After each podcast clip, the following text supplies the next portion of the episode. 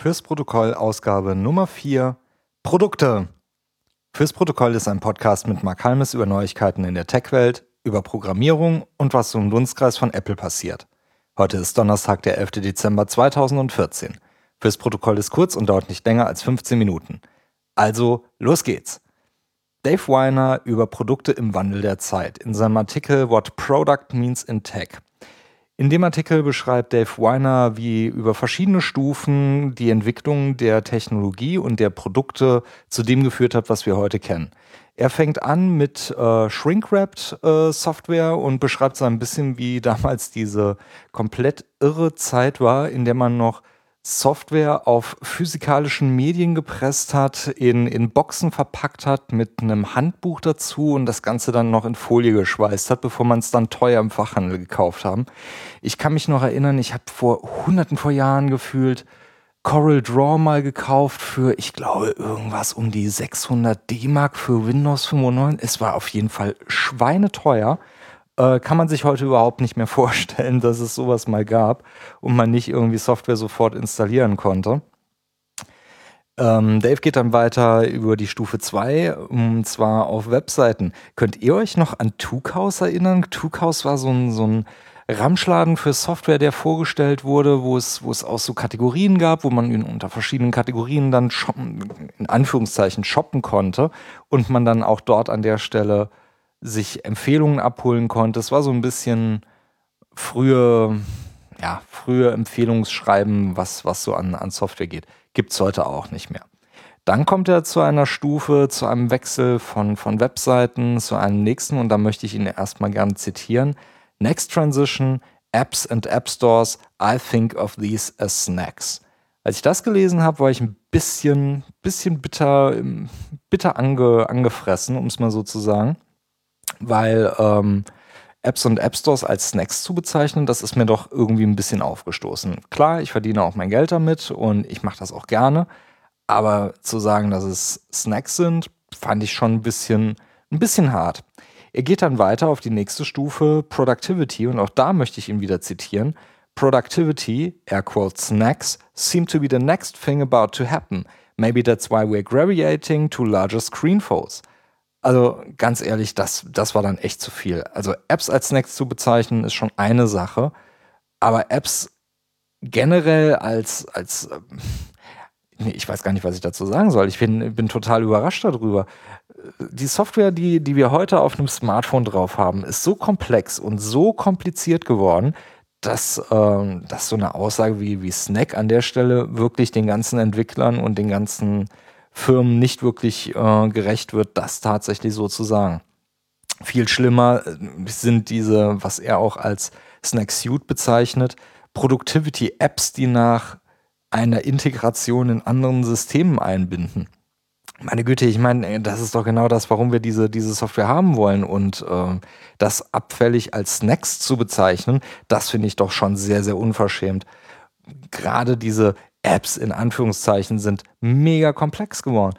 Themen wie Internationalisierung, APIs, Funnel Tracking, Datumsanzeige, allein Übersetzungen sind so mega komplex geworden, das alles in einem App-Bundle irgendwie unterzubringen und dann auch noch zeitgenau auf einem, auf einem Kunden und dann in den Store zu liefern.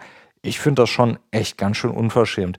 Mit Verlauf, Herr Bräuner, Apps sind nicht nur Snacks. Und das zeigt uns auch Nick Coranto, der schreibt nämlich bei Signal vs. Noise, wie Basecamp für iOS umgesetzt wurde, und zwar in der aktuellen Version 2.0. Das war mal ein richtig schöner Artikel. Ganz ehrlich, wenn ihr nichts anderes von diesem Podcast mitnehmt, lest euch bitte diesen Artikel durch. Ich fand den sehr, sehr nett. Ich fand den richtig gut geschrieben.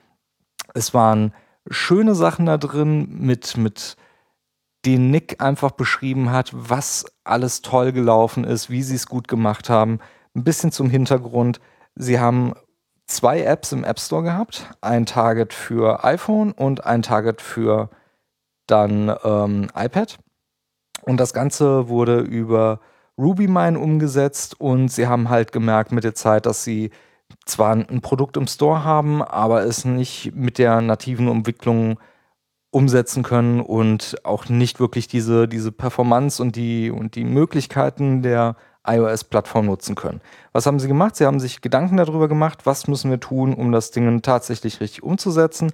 Und sie haben sich für den richtigen Weg entschieden. Sie haben es nativ gemacht, mit der Einschränkung, dass sie noch bestimmte Sachen über Webviews abbilden. Komme ich später nochmal zu. Aber sie haben sich hingesetzt und haben tatsächlich die Energie reingesetzt. Wir schreiben das jetzt nativ und wir machen das richtig.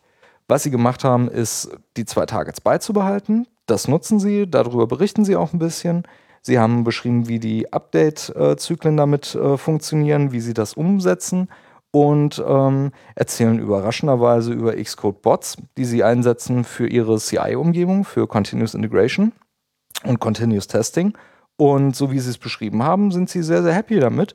Ich persönlich habe seit Xcode-Bots vorgestellt wurden nicht mehr groß äh, Zeit mit den Dingern verbracht, aber ich fand es doch sehr überraschend zu hören, dass es Leute gibt, die das einsetzen und nicht Jenkins nutzen und damit keine Probleme haben. Fand ich auf jeden Fall toll. Überlegen aktuell, ob sie Snapshot-Testing testen sollen, ähm, beziehungsweise einführen sollen mit FB Snapshot. Das ist von Facebook, das wird dort genutzt, damit man einmal eine Aufnahme machen kann von dem aktuellen Ist-Zustand, so wie ich meine Software erwarte, und wenn ich dann einen neuen Snapshot einspiele, beziehungsweise nicht einen neuen Snapshot einspiele, aber einen Code-Change ein, einspiele, dann wird von der gleichen Stelle nochmal eine, ja, ein, ein Screenshot erstellt und mit dem hinterlegten Original-Screenshot verglichen. Und wenn die voneinander abweichen, dann fällt mein Test um und ist rot. Das überlegen Sie gerade einzusetzen. Kann ich nur empfehlen. Habe ich auch schon eingesetzt. Haben wir auch bei uns in der Firma eingesetzt. Wir haben gemischte ja, gemischte Ergebnisse gehabt. Wenn das Ding mal umfällt und aus unerwarteten Gründen umfällt, macht es keinen Spaß. Aber ansonsten ist es wirklich ein sehr, sehr cooler Test, weil wir halt immer genau wissen, okay, es ist genau pixelperfekt ausgerichtet, es ist genauso, wie wir es haben wollen. Und sobald sich da was bewegt, zack, fällt der Test um. Super, kann ich nur empfehlen. Geschmunzelt habe ich auch über die einzelnen Codenamen, wie sie ihre eigenen internen Lips genannt haben und welche Möglichkeiten sie haben, um dementsprechend auseinander zu klamüsern welche Variante sie umsetzen wollen. Und da haben sie sich für Vanilla Pepsi entschieden. Vanilla Pepsi fand ich einfach vom Namen großartig. Alleine das hat mir schon ein Lächeln ins Gesicht gezaubert. Das hat Spaß gemacht zu lesen. Mehr Codenamen verwenden, das sollte man definitiv. Vanilla Pepsi fand ich auf jeden Fall sehr, sehr cool. Macht einfach Laune, wenn man, wenn man sowas hört und dann auch einfach am, am Stammtisch irgendwie mit den Kollegen quatschen kann und sagen kann, so hier, wir haben da ein Projekt und das heißt Vanilla Pepsi. Das ist einfach unglaublich. Essen und, und Getränke sollte man als Codenamen vernennen. Das macht immer viel Spaß. Ähm, Hybrid-Apps bzw. Webviews.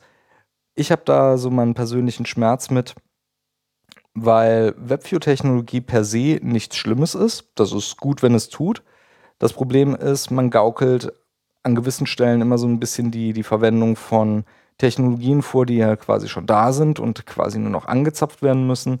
Aber wenn das dann mal nicht funktioniert, so wie man sich das vorstellt, ist man halt ganz normal in der Webtechnologie gefangen und muss das halt tun. Was heißt das? Ich bin dann in dieser Rolle natürlich nicht nur mehr der iOS-Entwickler, sondern natürlich auch der Web-Entwickler und muss auch dementsprechend die Tools kennen, muss wissen, wie ist das Rendering vom CSS, was passiert hier in diesem JavaScript, warum wird hier ein iFrame gesetzt und warum habe ich hier einen, einen On-Click-Listener, der nicht das tut, was er tun soll. Das sind alles Dinge, die habe ich einfach bei Objective-C nicht. Zumindest weiß ich da genau, wo ich ansetzen kann. Wenn ich das in der WebView in Objective-C machen muss, dann ist das einfach eine Abstraktionsschicht drauf, die, die mich am Entwickeln nicht hindert, aber mir meine Geschwindigkeit rausnimmt. Das ist so mein persönlicher Beef dazu. Per se habe ich nichts dagegen, wenn, wenn eine View einfach dementsprechend schnell umgesetzt werden kann und dafür gedacht ist. Wunderbar, perfekt. Aber einfach zu sagen, responsive WebView rein und dann ist das gut und dann bleibt das so, das finde ich nicht gut. Zum schnellen Iterieren, zum schnellen Starten würde ich da immer, immer empfehlen, das zu machen. Das funktioniert gut. Das kann man auch tatsächlich genauso schön machen. Sollte man auch machen, aber bitte nicht als äh, der Weisheit letzter Schluss und nur da draufsetzen, weil nativ fühlt sich immer noch nativ an und genau an der Stelle kriegt man dann auch tatsächlich so den, den letzten Dreh raus, um, um wirklich ein richtig poliertes und super gutes Produkt hinzustellen. Leider jetzt ein trauriges Thema. Panic hatte in den vergangenen Tagen leider nicht so viel Glück gehabt. Sie haben einen Artikel rausgegeben für Transmit iOS 1.11 und zwar musste Panic ein Update rausgeben Und ähm, die Beweggründe dahinter verstehe ich leider immer noch nicht. Und zwar hat Apple gesagt, dass sie nicht möchten, dass ein Upload für die iCloud Drive möglich sein soll. Und ähm, ganz ehrlich, ich verstehe es nicht so wirklich, warum Apple sich daran schmerzt, gute Produkte und äh, so gute Produkte, wie sie von Panic auch kommen, mit einer Qualität, die eigentlich äh, nicht wirklich äh, von vielen Apps im App Store erreicht werden, dann auch noch so geiseln und ähm, dagegen stoßen. Finde ich, find ich echt nicht schön. Warum tut man sowas? Warum nimmt man da eine Funktionalität raus? Wer es nicht weiß, Transmit ist ein, ähm, ja, ein, eine Zwischenstelle, gerade mit iOS 8, mit der man äh, den Upload und Download für fast alle Apps durch äh, die Extensions ermöglichen kann. Und ich verstehe nicht, warum man diese Möglichkeit, einen, einen Upload und Download für verschiedene Applikationen bereitzustellen, was Apple einfach nicht kann und auch nicht tut im Moment, dann so künstlich geiselt, obwohl die APIs und die Möglichkeiten da sind. Schlimmer noch, es wurde auf, in diesem Artikel wurde es auch nochmal kurz erwähnt, auf einen ähm, Bereich in den Oilers und äh, Quatsch, nicht in den Oilers, in den äh, Developer, äh, wie heißt das denn jetzt nicht Developer Certificates? Das heißt, in den Developer Agreements äh, festgehalten, dass an der Stelle das nicht möglich sein soll, aber ein, ein genauer Wortlaut fehlt dort einfach an der Stelle. Und das finde ich schon ein bisschen dreist, dann einfach zu sagen, sich auf, auf, diese, auf diese Agreements reinzu, reinzutreten und zu sagen, hier, das ist jetzt so und äh, bitte haut ein Update raus. Was ein echt mutig ist von Panic, das so in die Öffentlichkeit auch zu geben und das auch so offen in, auf ihrem eigenen Blog äh, zu kommentieren und auch zu beschreiben. Die meisten, die in diese Falle reingelaufen sind, haben das immer so ein bisschen unter vorgehaltener Hand auf Twitter gemacht und äh, dann nur seichte was angekündigt, aber Panic hat da tatsächlich einen Blogartikel zugeschrieben und auch gesagt, hier, unser Update ist draußen, enthält das, das, das und äh, nein, das mussten wir rausnehmen und das war, weil Apple gesagt hat, wir müssen das rausnehmen. Was ich ein bisschen zum Schmunzeln fand, war, dass sie ein, ein GIF eingestellt haben, wie sie den betreffenden Codeblock einfach gelöscht haben.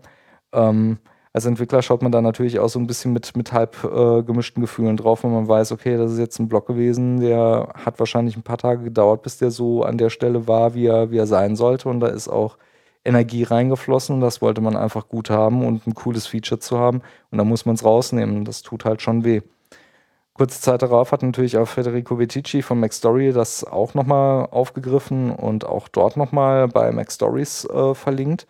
Hat sich da auch so seine Gedanken drüber gemacht und ist genauso ratlos wie ich und finde das auch ein bisschen, bisschen daneben und äh, versteht auch diese kontroversen Schritte von Apple nicht. Ähm, was viel schlimmer ist, Apple reiht sich da im Moment in, in eine Riege rein, wo es langsam für gute Produkte und gute App-Entwickler echt eng wird.